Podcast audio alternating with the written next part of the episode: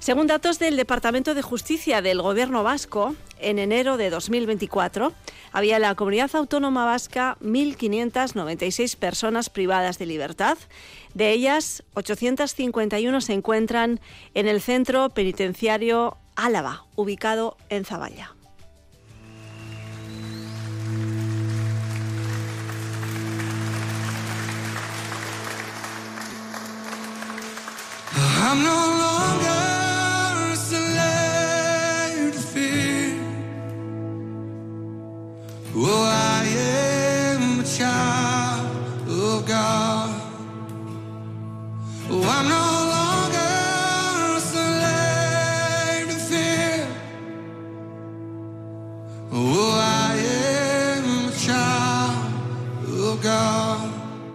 La cárcel es la institución en la que el sistema penal encomienda la función de recuperar a las personas condenadas a fin de evitar la reiteración de hechos delictivos.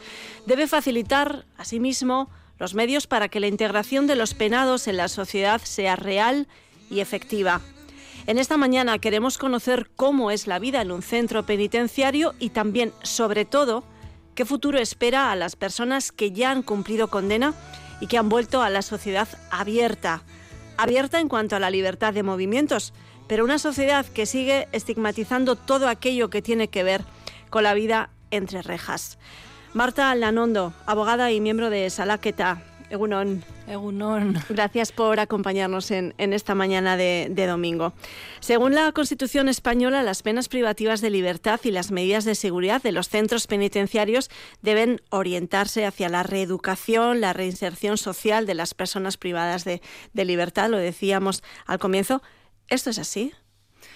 Bueno, pues la práctica, en, nuestra opinión, dista mucho de, la función esa que está establecida por la legislación, porque en realidad, pues para que, esa función se cumpliera, primero nos, desde Salaqueta, por ejemplo, entendemos que es muy difícil eh, que bueno pues las prisiones que están cada vez más alejadas de lo que es la comunidad eh, pues eh, es difícil que en centros tan alejados de la comunidad se produzca esa función de, recuperación o de, o de reinserción de las personas, ¿no? Entonces, la verdad es que la mayoría de las personas que tenemos relación con lo que es la prisión, eh, pues consideramos que no, que no, que la cárcel no sirve para cumplir esa función, sino que a veces lo que agrava son los problemas con los que entran las personas en prisión. ¿Qué tipo de problemas? Bueno, pues muchas veces eh, son eh, eh, problemas económicos, problemas de adicciones, problemas de, de conflictos pues con otra persona. Entonces, bueno, pues esos problemas en realidad, pues muchas veces y sobre todo cuanto más tiempo una persona esté en prisión, más, eh, digamos, más desligada del resto de la sociedad se encuentra y por lo tanto luego cuando recupera la libertad, más difícil le suele ser eh, pues volver a pisar tierra y volver a intentar pues vivir en la calle. Es significativo esto que acabas de decir, volver a pisar tierra. Sí. Eh, en la cárcel es como una, como una burbuja. ¿No? Sí, sí, sí, sí, sí, sí, Sin contacto con el exterior. El exterior puede entrar, pero las personas que están dentro no tienen contacto con el exterior, salvo, bueno, pues en, las ocasiones en las que se les está permitido, ¿no? Sí. Eso también a nivel emocional supongo que, puede producir, em, bueno, pues problemas de, de salud mental, añadido tal vez a las adicciones puede ser un problema también. Sí, sí, sí, sí, sí. Realmente eh, hay estudios de, gente experta, de psicólogos, que hablan de los efectos de la prisión y lo que decíamos, sobre todo cuanto más tiempo se pase dentro, ¿no? Pero es verdad que eh, la cárcel, digamos, es un microcosmos que aunque tiene ciertos contactos con el exterior, como tú has dicho, pero bueno, funciona, funciona como una burbuja y el tiempo pasa diferente. En la calle vamos a un ritmo y en la cárcel pues todo se estanca un poco. La gente cuando entra en prisión eh, su vida se estanca un poco y sobre todo lo que os digo, cuando la pena de prisión pues es ya de cinco años o más, ¿no? Si digamos que es un poco menor, pues eh, el escalón ¿no? que tienes que saltar cuando sales no es tan, tan elevado, pero claro, si has pasado mucho tiempo, pues cuando vuelves a la calle eh, no sabes cómo funciona un móvil, eh, pasa el tranvía y dices, no sabes calcular el tiempo, ¿no? Por ejemplo, eso no nos podemos imaginar, pero nosotras, yo cuando voy a cruzar la calle sé más o menos calcular el tiempo que va a tardar un coche en llegar a un paso de cebra. En cambio, una persona, si ha estado mucho tiempo encerrada, cosas tan nimias como esa, pues no, no se da cuenta, no sabe calcular los tiempos y como eso, pues muchísimas cosas. Entonces, todo eso va generando ahí un pozo que cuando, cuando una persona vuelve a la calle, pues pues le genera muchos problemas añadidos. Si una persona eh, cumple condena y al salir tiene recursos y tiene un entorno que la pueda de nuevo acoger, eh, bueno, igual ese, ese cambio o esa adaptación eh, es un poco más amable. Sin embargo, las personas desarraigadas que salen de prisión, ¿con qué realidad se encuentran?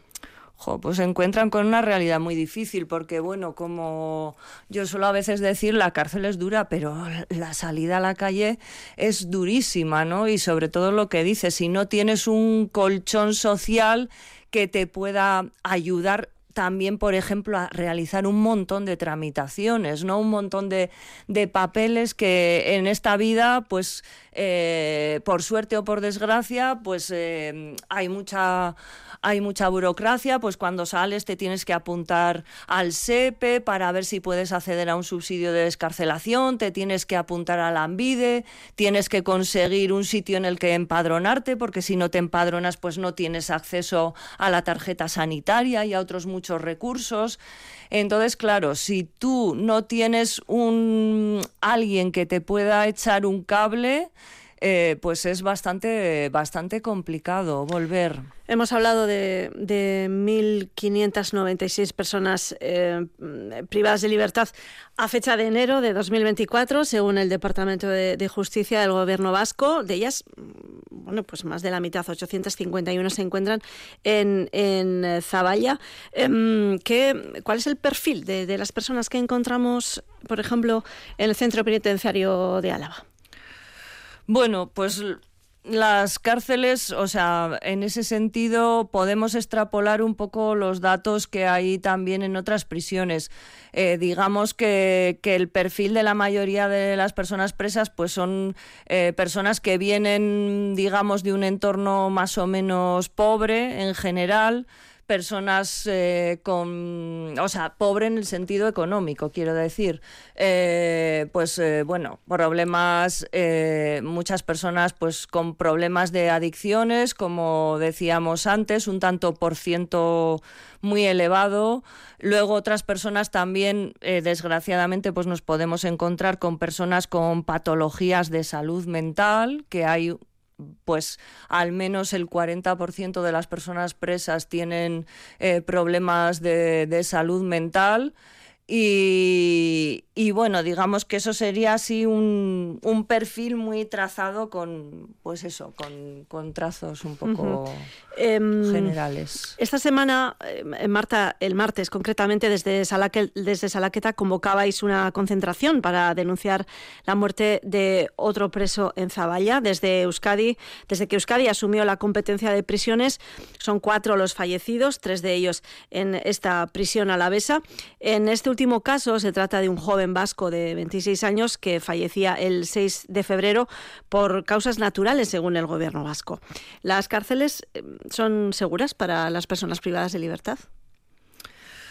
Bueno, pues desgraciadamente eh, vemos que, sigue habiendo, pues eh, que sigue habiendo muchas muertes en prisión y también muchas muertes de las que pues carecemos muchas veces de, de, datos, de, información sobre, sobre bueno, pues las causas que han, que han producido esas muertes. Pensamos que bueno, si esas personas están bajo el control de la administración, eh, bien sea de la administración del Estado o de la administración vasca en este caso, pues eh, esa institución debe poner los medios para que eso eh, para que eso desaparezca, ¿no? Entonces, pues bueno, eh, nos encontramos con este problema, ¿no? Y la familia realmente también lo que nos decía es que se quejaban, pues eso, mucho, se quejaban de la falta de información y también se quejaban también mucho de la frialdad al, al darle pues la noticia. Sí. ¿La justicia es igual para todos, Marta?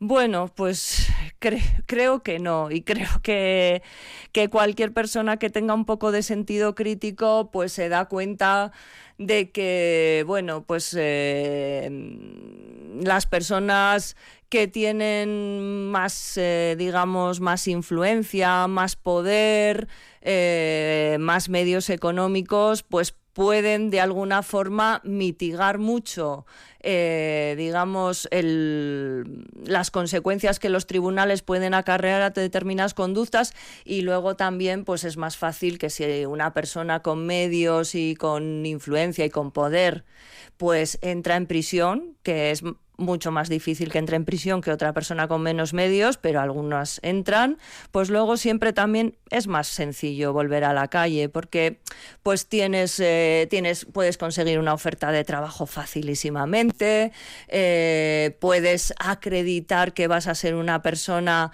eh, que va a poder reintegrarse en la sociedad más fácilmente, entonces eh, pues digamos que el cumplimiento también en prisión pues va a ser muchísimo más liviano y vas a cumplir pues mucho menos tiempo de prisión. Eso, eso es así.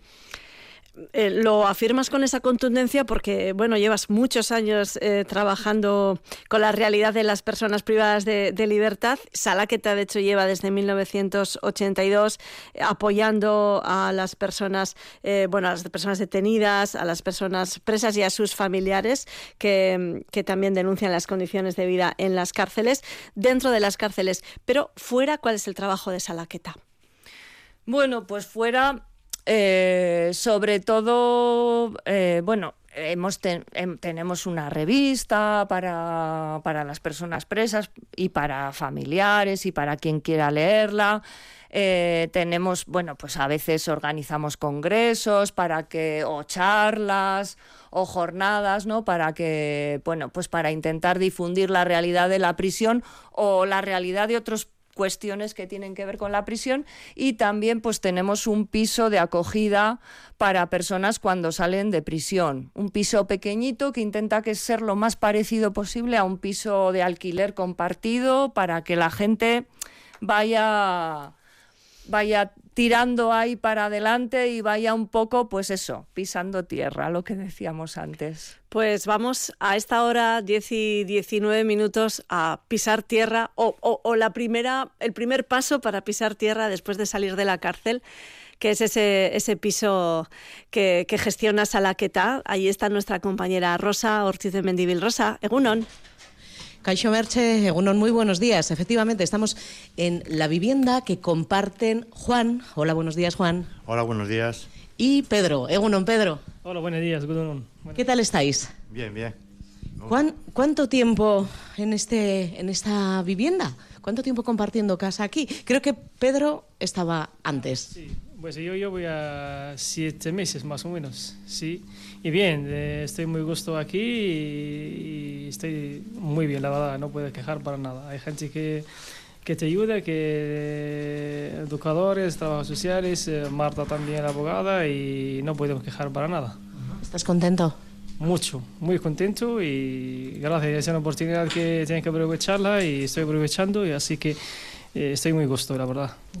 En tu caso, Juan, ¿qué tal te encuentras en esta casa con tus compañeros? Bien, mejor imposible. He cogido aquí una, como una familia. Muy bien, muy bien, muy bien. ¿Cuánto tiempo lleváis eh, en tu caso? Porque ya nos ha dicho Pedro que él... Porque vengo a otro piso, otro piso venía a vivir ahí en Zarate y Y aquí me dieron una oportunidad bastante, y para estar aquí me dijo si me quería venir con ellos, digo, sí, hombre. Bueno, si quería venir, no. Le pedí yo ayuda y me dijeron que sí. Te, te dijeron, vente, vente con nosotros. Mm, yo quería preguntaros, ¿cuánto tiempo habéis pasado en la cárcel? Antes de llegar aquí, en el... cementerio, Un par de añitos o tres. Has dicho en el cementerio, Juan. Es un cementerio de hombres vivos, porque eso no es una cárcel, es un cementerio donde meten las personas que no pueden salir, es como un cementerio. En el que tú has estado tres años. Sí, un par de, sí, más o menos. ¿Y en tu caso, Pedro? Pues eh, yo he llevado 12 años más o menos. 12 años, pero eres, eres muy joven, ¿eh? O sea, ¿con cuántos años entraste? Que creo que he entrado con 22 o algo así, sí. Madre mía. am, Ha sido, du- ha sido duro y, y, bueno, mala experiencia, pero bueno, se puede aprender muchas cosas también, porque igual hay, bueno, tan duro, tan eso con todo, que no es fácil, ¿me entiendes? Pero uno eh, va creciendo y saber las cosas que, que puedes tener, puedes aprender, cosas que, bueno, para que no vuelves, ¿me entiendes? Porque es muy- no, es, no es fácil, ¿eh? ¿Y es un aprendizaje ese tiempo allí, de alguna manera? ¿O, o ha sido una experiencia tan dura como, como la que describe Juan, que ya ves el apelativo que le pone al cementerio? Sí, sí, sí, ha sido, bueno, no, es, es, es malo, ya está. Es, eh, vivir ahí, pues es, es malo, ¿sabes? Y bueno, tengo que aguantar día a día hasta que la manera que pueda salir cuando antes, ¿sabes? Es mejor. ¿Para qué sirve una cárcel, Pedro? Pues eh, nadie desea eso que estar ahí, pero cuando estás tienes que, bueno, aprender que no vuelves a hacer lo que he hecho antes o es equivoca- equivocado y tienes que aprender que, que eso. Yo creo que la persona que va ahí tiene que, que difícil que vuelva otra vez porque eh, es, es duro, es duro, sí. Y- Vosotros eh, lleváis un tiempo ya, habéis abandonado eh, esa experiencia y en tu caso, Juan, estás ahora mismo, además de viviendo con tus compañeros, trabajando. Trabajo. Que eras albañil, pero por una enfermedad, eh, un tema de vértigos, no puedes volver a, a ejercer, pero sí estás trabajando en qué, dónde? En, en el Liz. En el Lidl, en un supermercado. Sí, en- sí, sí. En Anclaris, para decirlo claro. ¿Y qué es lo que haces? Eh, ¿De qué? Y lo que me mandan, no te puedo decir una cosa ni otra, eh, tan pronto leer, comida, que lo que sea, todo lo que me mandan, todo lo que sea. Menos cobrar cualquier cosa. ¿Por qué no se cobra? No, hombre. Ah, no, menos cobrar tú. Tú estás dentro, no estás en la caja, quieres decir. No, no, no, exactamente. Nosotros estamos para repartir, para, con- para acercar, para cosas de esas, nada más. Todo lo que es logística, reparto. De, sí, reparto comida, palés, cartones, quitar basura, todo lo que, todo lo que nos valen, o nos mandan para nosotros para quitar para allá, para contenedores y ahí lo echamos y ya está. Entendido. Lo que, Merce, lo que le manden, sí, a, Eso a. Juan. Eh, nada, va- vamos a, a quedarnos con esto un momento, con esta, bueno, de momento, lo que nos decía Juan, eh, con esa perspectiva laboral también, ¿no? Eh, enseguida volvemos con vosotros, Rosa, ¿vale? Sí. Porque Hasta ahora. eh, queremos, queremos hablar de otros colectivos que también, bueno, pues ayudan a las personas eh, presas, tanto dentro de la cárcel como cuando ya han cumplido condena. Además de Salaqueta, por ejemplo, Araba cuenta con una red de colectivos y asociaciones que, que apoyan a las personas presas dentro y fuera de los centros penitenciarios, como decimos. Es el caso de ADAP. A comienzos de los años 90, cuatro mujeres deciden comenzar un trabajo de voluntariado ayudando a reclusos extranjeros. Unos años más tarde, la ayuda dentro de Nanclares se amplió con un piso de acogida en la capital alavesa. Con el tiempo su labor se ha especializado y actualmente se centra en ayudar, apoyar y acompañar emocionalmente a las mujeres privadas de libertad en estos centros penitenciarios pensados para hombres, en los que ellas son minoría. las mujeres entran, tienen, cometen menos delitos, entonces somos menos en las, en las prisiones. Entonces, eh, las mujeres no están en módulos, pues se, adaptan un, un módulo o dos, según las prisiones, o tres, y, y conviven todas juntas sin, eh, sin tener en cuenta un poco, pues, las, las especificidades, o sea, si son preventivas, si están penadas en salud mental, claro, no se pueden repartir como en el caso de hombres, que hay módulos más específicos para ellos, pues módulos de hombres penados, módulos de hombres preventivos. Claro, las mujeres, al ser menos, pues no contamos con esa infraestructura para poder estar eh, separadas. Eso pasaba en la cárcel de Nanclares y, pasa ahora, que yo entiendo, ¿eh? pues al final somos menos y, entonces, claro, tenemos que, que, convivir en otro tipo de condiciones. Sí que es verdad que las cárceles, pues bueno, están pensadas para, para hombres. Quien habla es Josune Carramiñana, miembro de la Asociación de Ayuda a Personas Presas, ADAP. El primer paso para atender a estas mujeres es conocerlas en la propia prisión, generar un vínculo de confianza que dé paso después a un trabajo más profundo, emocional en muchos casos.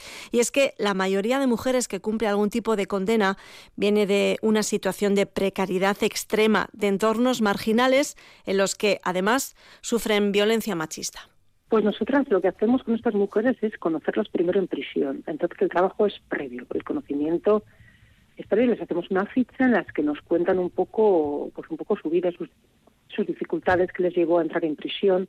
Y cuando llegan al, a la casa, después de, un tiempito de, observación, de conocernos, de crear un vínculo con ellas para que, que nos puedan contar lo que, lo, pues, lo que ellas necesitan o lo que ha sido su vida o su problemática, nosotras pues eh, le, asignamos una educadora de referencia y esa educadora de referencia pues va a estar un poco más pendiente de ella. Una gran mayoría ha sufrido violencia de género, entonces nos parece importante derivarlas con una con una psicóloga a un servicio exterior a que vaya pues mm, pues hombre curando curando todas todas esas heridas o, haciendo una terapia para para poder sanar lo que le ha producido el, el, maltrato en todos los niveles.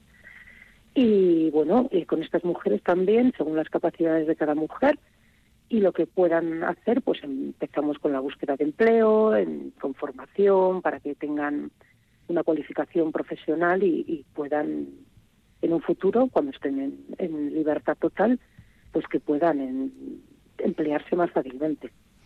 Tras salir de la cárcel, a muchas de estas mujeres no les queda otra que volver a sus vidas, entornos de marginalidad o violencia. La cárcel, y hablamos otra vez de tiempo, según los tiempos que el tiempo que hayas estado en prisión, al final es un corte en tu vida. Es un corte y es una pérdida, porque pues pierdes el trabajo, si lo tenías, pierdes tu casa de alquiler, eh, relaciones, la relación o el rol de madre con tus hijos. Entonces todo eso hay que recuperarlo y es, es una dificultad eh, enorme pues volver a, tu entorno marginal. Si, estás en un entorno marginal tienes que volver ahí porque hay muy pocas posibilidades de, de empezar igual una nueva vida si sales de, de, prisión directamente. Volver con una pareja maltratadora porque no tienes otra otra cosa. Mm, eh, la situación de pobreza porque tenemos que tener claro que en la cárcel la mayoría de las de las personas que están son por delitos, son por pobreza porque eh, cometer un delito pues pues para para sacar a su familia adelante y esto pasa mucho en, el caso de las de las mujeres y mucho en el caso de las mujeres gitanas. Y luego pues una de las dificultades de las dificultades mayor cuando estas mujeres quieren retomar o, emprender una nueva vida solas o con familiares es el tema de la vivienda. La vivienda aquí en el País Vasco eh, es muy muy muy complicada y más cuando no tienes un trabajo, no tienes un contrato, no tienes una ayuda. Desde ADAPT inciden en formar y dotar de herramientas sobre todo a las mujeres que no tienen estudios o que nunca han tenido la oportunidad de trabajar. Y aunque es muy complicado, muchas aprovechan esa nueva oportunidad. Las mujeres que más que menos posibilidades tienen son las mujeres que pues que no han estudiado, que tienen unos estudios muy básicos o menos. Entonces es más complicado, pero bueno, también hay empresas de, de inserción pues que, que trabajan con estas con estas personas y son un poco más flexibles en, en el tema laboral, pues con, con las bajas, con la asistencia. Entonces sí que se les da una, una oportunidad grande. Pero claro, es que hablamos también de muchas mujeres que nunca han tenido una oportunidad laboral. Entonces es complicado, pero pero, pero sí sí que solemos solemos tener eh, un índice bueno medio alto de, de mujeres para, para que se puedan empezar una vida una vida laboral y empezar de cero a veces con 40 años, con 30, con 50. Entonces es difícil, pero pero es que es difícil en, en, todo. Por eso nuestra nuestra labor es muy transversal y intentamos tocar pues todos los todos los ámbitos y, como te he comentado pues pues contar con, con servicios exteriores de la comunidad. Bueno, pues ahí estaba ese testimonio de Yosune Carramiñana, como digo, miembro de la Asociación de Ayuda a Personas Presas ADAP. Em, asentías, Marta, cuando ella hablaba de las dificultades de esa vuelta a la normalidad, por ejemplo, a la hora de encontrar un piso, un piso de alquiler o un piso, ¿no? Sí, sí, bueno, lo de lo del alquiler, y eso lo sabrá cualquier persona en Vitoria-Gasteiz, pues bueno, es una, es una locura. Encontrar una habitación con, con contrato y con, con, acceso a padrón, que tendría que ser lo lógico, ¿no? O sea, que si tú alquilas una habitación, eso vaya unido a poder empadronarte en ese sitio y a tener un contrato que diga que estás pagando X dinero al mes. Pero bueno, eso en la práctica se está convirtiendo en una quimera, o sea, porque, porque muchas veces ah, llamas a las, eh, a las ofertas y te dicen sí, sí, sí, pero sin, sin padrón y sin contrato. Entonces, claro se, complica. Claro, hablaba también Josune de las empresas de reinserción para volver al, mercado laboral, pero eh, fuera de, esa otra vez burbuja. Eh, el, estigma de, de, haber estado en la cárcel sigue ahí, presente? Claro, bueno, yo de hecho a todo el mundo le digo, o sea, no hace falta que tú digas que has estado en prisión. Yo desde luego yo no lo diría, ¿no? Porque, bueno, tampoco es una información que tengas por qué dar. Eh, y bueno, el problema también eso muchas veces es no solo que has estado en prisión, sino que igual pues tienes escasa formación, tienes escasa experiencia laboral y claro, si eso se suma pues a una determinada edad, pues ya lo tienes bastante bastante complicado, ¿no? Entonces, pues bueno, es, es complicado, pero bueno, pues hay personas como como hemos estado hablando pues eh, con, con, Juan, que, que, bueno, pues que lo ha conseguido. O sea que, que bueno, también se puede, hay que dar dar un, también un mensaje de esperanza porque si no... claro, eh, ahí está también el trabajo personal, ¿no? De, de, todas esas personas que quieren volver a más o menos a, la vida que tenían antes o, igual no antes sino una vida renovada no eh, Marta eh, según según vosotros según Salaqueta cuál es el principal problema ahora mismo en la cárcel de Zaballa bueno, pues la gente lo que nos cuenta mucho, pues eh, bueno, que hay una falta muy grande de personal técnico, o sea, de, de personas de, pues del equipo técnico, de psicólogas, de, trabajadoras sociales. Eh, eso es muy importante porque, porque, porque realmente si se quiere primar el tratamiento y no la seguridad en prisión, pues eso es importantísimo. Luego, pues claro, existen los problemas que muchas veces hemos denunciado, ¿no? Pues el tema que decíamos antes de gran cantidad de personas con problemas de salud mental, que, bueno, pues eh, eh, luego pues eh, también el tema de las de las muertes en prisión, ¿no? Que hemos venido denunciando. Incluso, por ejemplo, también estamos viendo que cada vez hay más personas mayores en prisión. Eh, pues eh, hay muchos, digamos, muchos colectivos que necesitarían una atención especial y que realmente pues no hay los medios suficientes para atender a esas personas. Hace dos años y medio, en octubre de 2021, el gobierno vasco asumía la competencia de prisiones. ¿Esto ha supuesto algún avance para la población reclusa? Pues la verdad, nosotras lo que vemos es una política muy continuista respecto a lo que estaba haciendo anteriormente instituciones penitenciarias. Sí que, bueno, pues nos han dicho que, por ejemplo, en el tema de formación laboral o de trabajo en prisión, que creemos, por ejemplo, importantísimo, pues nos han dicho que igual, que se ha, se ha creado una agencia para el empleo en prisión que se llama UKERAC, pues que igual dentro de cinco años, pues que, que ya se van a empezar a poner más medios o que tardarán cinco años en, digamos, en desarrollar todo lo que quieren desarrollar. Entonces, realmente de momento lo que estamos viendo es más de lo mismo. Vamos a volver, si te parece, al exterior a ese piso que comparten Juan y Pedro con, con Rosa. ¿Está con ellos? Rosa, ¿ya está la comida preparada para hoy en, en, el piso o qué? Pues me parece que no, porque andan poniendo lavadoras. Pedro, ¿cómo es un día, una rutina aquí en este piso? Eh, estoy oyendo la lavadora que está funcionando. Mm, eh, me pregunta Merche si está la comida preparada. Pues eh, eh, debería estar preparado, pero como tenemos una entrevista, pues suelo, suelo empezar. Hemos retrasado la, el planning. un poquito, luego lo hago, claro que sí. Domingo es un día de, bueno, descanso un poco y hacer la tarea de limpieza, bueno, limpieza todos los días casi, pero domingo más, ¿no? Lavar ropa y limpiar la casa y eso, bajar, tomar algo entre nosotros, compañeros, que estamos juntos, cada uno, que es un día libre y eso. Es así. Básicamente, ¿qué, comida vais a preparar, Juan? ¿Y quién se ocupa de la comida? ¿Están repartidos los papeles? Como yo. Tanto, yo voy a comer hoy lenteja con chorizo y tocino, de muy buena. Pedro va a comer arroz con leche, ¿qué haces tú? Sí. sí. Vale. Tienes buena mano en la cocina, ¿no? Pues sí, sí, sí, él cocina mejor que yo, sí. Sí, sí, y él mm, cocina mejor que yo. Y él hecho arroz y, con leche y lo voy a comer arroz con leche. Sí, sí, sí.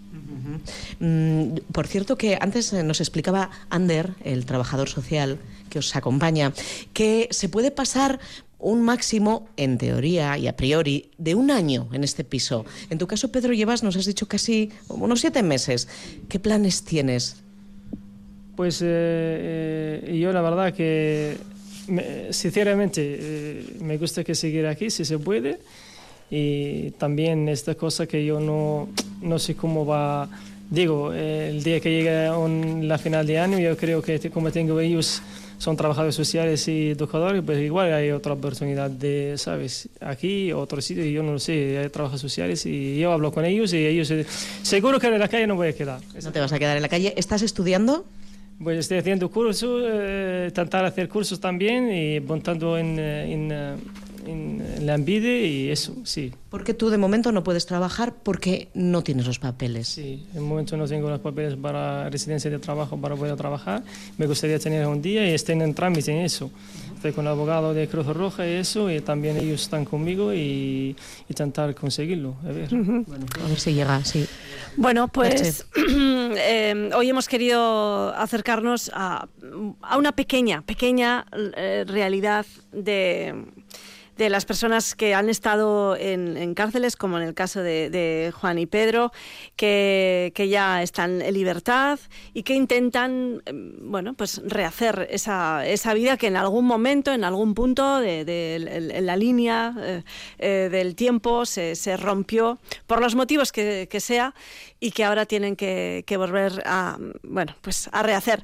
Juan, Pedro, a los dos muchísimas gracias. Em, gracias a ambos, gracias Pedro. Sí. Muchas gracias a ustedes, eh, bienvenidos siempre y muchas gracias por, por todo. Y mucha suerte, también, Juan. Sí. Gracias a todos.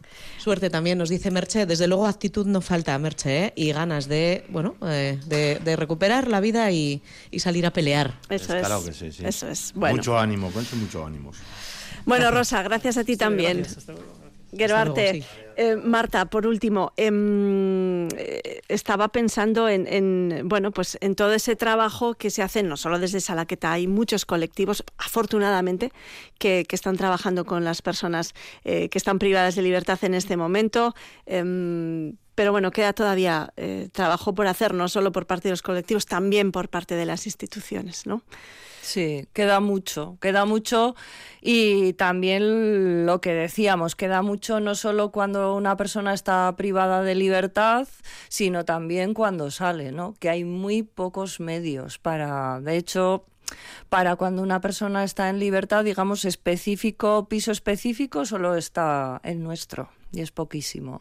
Claro, y el resto de personas que salen en libertad tienen lo que decíamos, buscar pues alquileres ¿no? y, otros recursos que no hay. ¿no? ¿no? no, y si tienen, bueno, pues familia o amistades que les echen un cable, bien, pero como no tengan a nadie, lo tienen muy, muy, muy complicado. Em, muchos colectivos entran a, a, la cárcel, al centro penitenciario de Álava, a Zaballa. ¿Salaqueta entra? Pues no, no entramos. Tradicionalmente hemos sido una asociación, pues como nuestro nombre indica, pues que planteamos denuncias y en principio mm, no, nos han vetado. Ahora pensamos que quizás con la administración vasca, pues quizás podríamos entrar. Lo que pasa que nos tenemos que plantear un poco y nos lo estamos planteando, ¿eh? qué labor podríamos hacer eh, cuando entremos porque bueno pues hay muchos colectivos y digamos que no vamos a solapar otras tareas que ya se están haciendo no entonces bueno sí sí es un tema que tenemos ahí en mente. Bueno pues ojalá y, volváis de nuevo a, bueno pues a trabajar dentro de, de la prisión. Marta Aldanondo abogada y miembro de Salaqueta pues desde hace cuántos años Marta pues más de 20, no sé, no sé casi ni cuánto, pero sí. Pues es que ricasco por, por esta charla, gracias por acompañarnos en este domingo aquí en Déjate llevar, gracias. Pues gracias a vosotras y a vosotros. Agur. Agur.